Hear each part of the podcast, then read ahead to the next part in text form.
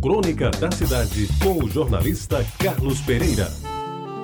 Muito bom dia, amigos ouvintes da Rádio Tabajara. Um poeta, parece-me que foi Fernando Pessoa, disse que quem já não sonha perdeu a capacidade de viver. Eu não sei se chegaria tanto, mas a verdade é que o mundo também é feito de sonhos. E todo mundo sonha, alguns dormindo, outros acordados. E os outros já não conseguem sonhar porque nas suas vidas somente cabem pesadelos.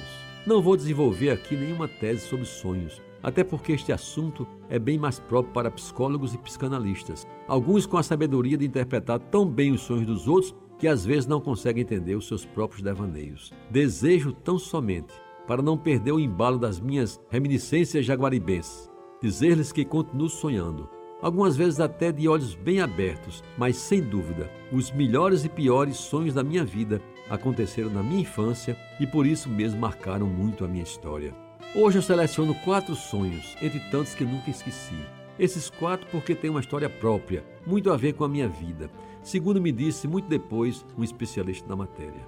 O primeiro, o mais forte, se repetiu muitas vezes, sobretudo quando eu tinha entre 8 e 12 anos, se bem me lembro. Era um sonho claro, com personagens bem definidos, geralmente em branco e preto, e terminava obrigatoriamente eu acordando aos gritos ou suando por todos os poros e normalmente chamando por alguém que estivesse mais perto de mim.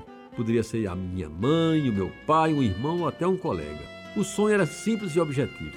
Eu estava a caminhar e olhando para trás vi uma velha muito feia e troncha, muito mais para a bruxa do que para a Branca de Neve. Ela começava a me perseguir e cuspindo freneticamente, não sei nem se existe cuspe frenético, me ameaçava com a sua cusparada. E no sonho eu tinha de correr para não ser alcançado pelo cuspe da bruxa, pois se isso viesse a ocorrer, eu já iria para o mundo dos mortos. Graças a Deus, o cuspe não me atingia e eu acordava trêmulo de medo e cansadíssimo do esforço feito para me livrar da extraordinária atleta praticante do cuspe à distância.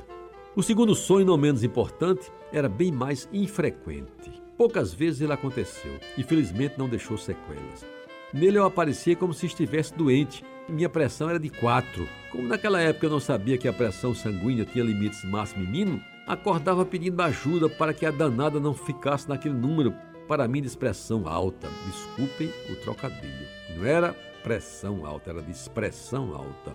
O terceiro, aí sim, esse me acompanhou durante toda a infância, boa parte da juventude e até na idade adulta, às vezes ele volta a acontecer me vejo no sonho completamente nu, no meio de gente vestida que, aliás, não demonstra maiores surpresas, e eu, somente eu, sinto-me incomodado com a situação. No tempo do grupo escolar Isabel Maria das Neves, eu aparecia só de camisa, e no liceu eu já mudava para uma túnica e depois, de vez em quando, estava definitivamente pelado.